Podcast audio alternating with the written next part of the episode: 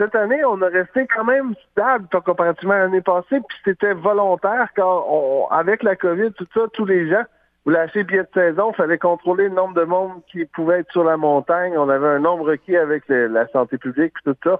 Donc, on a barré ça à 750